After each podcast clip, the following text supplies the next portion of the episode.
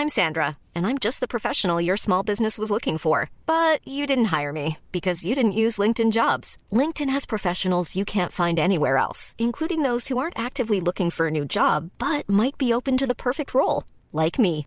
In a given month, over 70% of LinkedIn users don't visit other leading job sites. So if you're not looking on LinkedIn, you'll miss out on great candidates like Sandra. Start hiring professionals like a professional. Post your free job on linkedin.com/people today.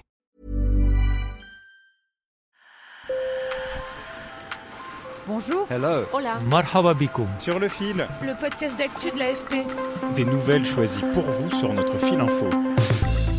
Dimanche, c'est le second tour des élections législatives. Les Français vont élire leurs députés et désigner la couleur politique de la majorité qui gouvernera le pays. Face au taux d'abstention record du premier tour à 52,49%, Emmanuel Macron sonne la mobilisation. Nous sommes à l'heure des choix.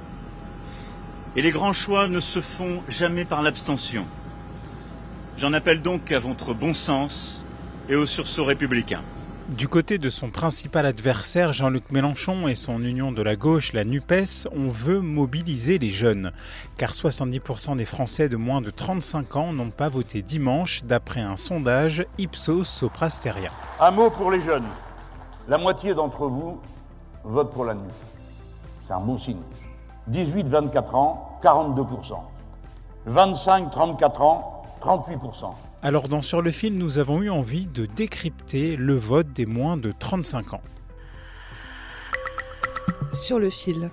Mathieu Gallard est directeur d'études à l'Institut de sondage Ipsos. Je lui ai demandé à quoi ressemblerait une Assemblée nationale élue par les moins de 35 ans. C'est euh, la NUPES qui est arrivée en tête dans leur vote et même euh, très largement.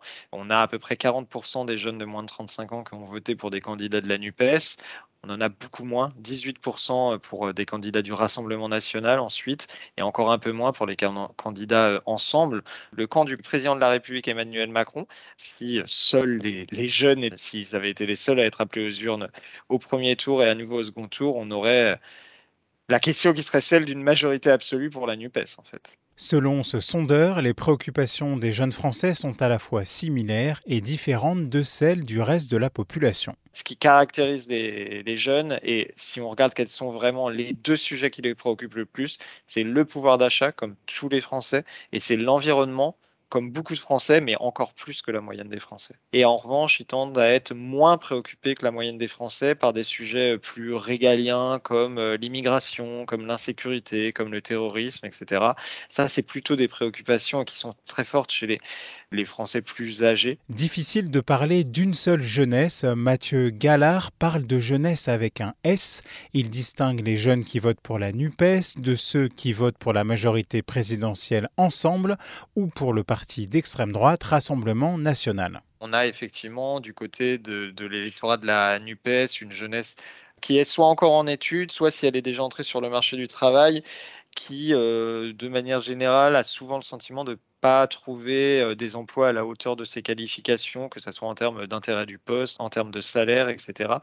Alors que l'électorat euh, jeune qui vote pour Ensemble, il a tendance à avoir lui aussi un haut niveau de diplôme, mais il est généralement mieux inséré euh, sur le marché du travail, ou en tout cas, il a des perspectives qui sont plus positives. Et puis, euh, le, troisième bloc qui forme euh, l'électorat jeune, c'est l'électorat qui vote en faveur du Rassemblement national. Et là, c'est un électorat beaucoup plus populaire, beaucoup plus rural, qui, euh, pour le coup, euh, a tendance à avoir un niveau d'études, un niveau de diplôme plus faible, qui est beaucoup plus aussi euh, confronté à des problématiques euh, de chômage et euh, plus largement de, de difficultés sociales. En tête chez les moins de 35 ans, la NUPES sait que pour espérer l'emporter, elle doit convaincre plus de jeunes d'aller voter.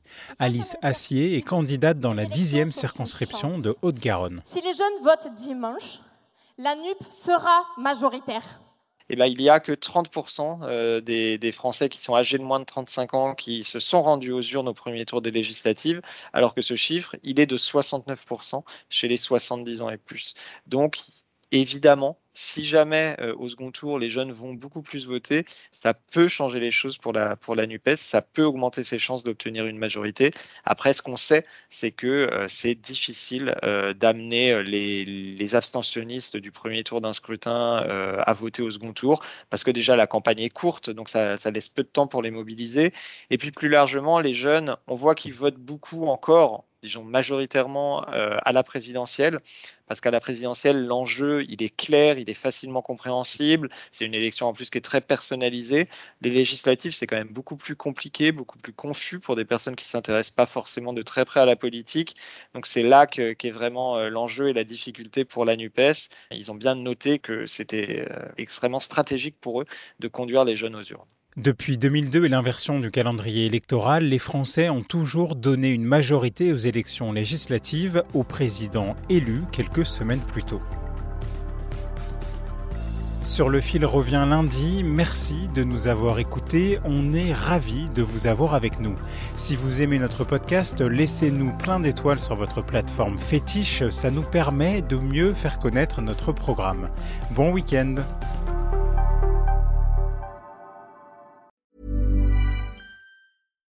Hi, I'm Daniel, founder of Pretty Litter. Cats and cat owners deserve better than any old-fashioned litter. That's why I teamed up with scientists and veterinarians to create Pretty Litter.